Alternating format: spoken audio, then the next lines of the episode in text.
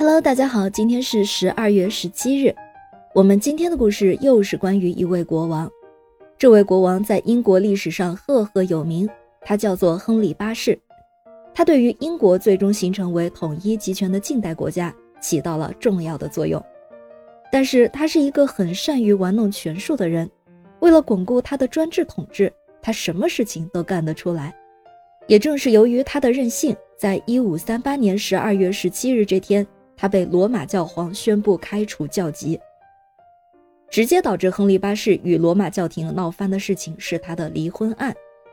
亨利八世的第一任妻子是阿拉贡的凯瑟琳公主，她是卡斯蒂利亚女王伊莎贝尔一世和阿拉贡国王费尔南多二世的女儿。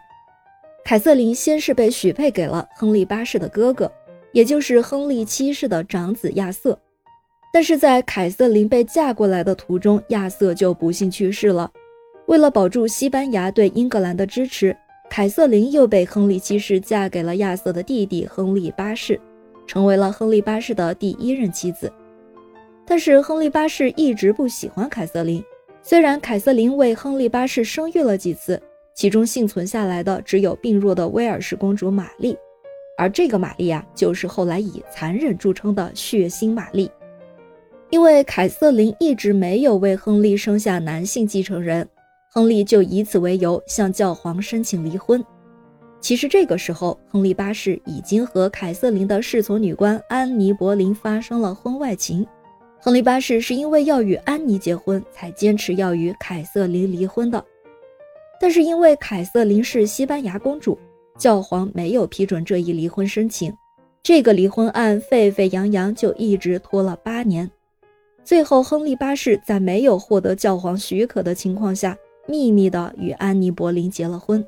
从此，英国国会就脱离了罗马教廷，变相推动了英国的宗教改革。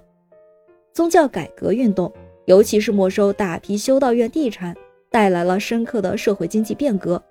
王室由于财政需求和谋求政治支持，把大批地产转卖给或者赠送给新贵族和工商业资产阶级。这样就使得这些新兴势力发财致富，成为了宗教改革的既得利益者。宗教改革对思想文化领域也有重大影响。在克伦威尔、克兰曼等人倡导下，广泛的发行了英文圣经，在礼拜仪式中采用了一些新教教义，破除了偶像、神龛、朝圣等迷信活动。但是，亨利八世的宗教改革绝对不是因为他想为英国社会做些什么。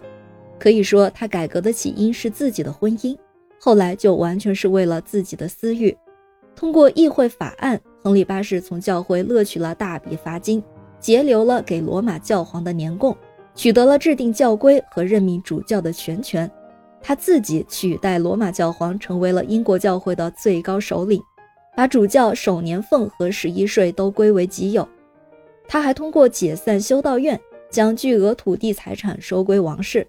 王室的财政收入增加了两倍多，这样亨利八世就成为了英国历史上最富有的国王。那说回亨利八世的婚姻，他和第二任妻子安妮·柏林结婚以后，很快就又移情别恋了。安妮·柏林最后也是因为各种罪名被判决斩首，留下了一个女儿伊丽莎白，也就是后来大名鼎鼎的伊丽莎白一世，开创了英国的一个黄金时代。虽然亨利八世生活很混乱，处理政事也充满着任性，但是不得不说他是非常博学多才的。亨利八世曾经用拉丁文写了一本书，他还是最早研习全球地理的欧洲统治者，也是一位音乐家、作家和诗人。他做过一首曲子，叫做《与好伙伴一起消磨时光》，这首曲子也被称为国王的歌谣。任性。荒诞、自私这些词用在亨利八世身上一点也不过分。在专注君主的年代，历史的书写充满了偶然性。感谢您收听今天的故事。咩咩 Radio 陪伴每一个今天。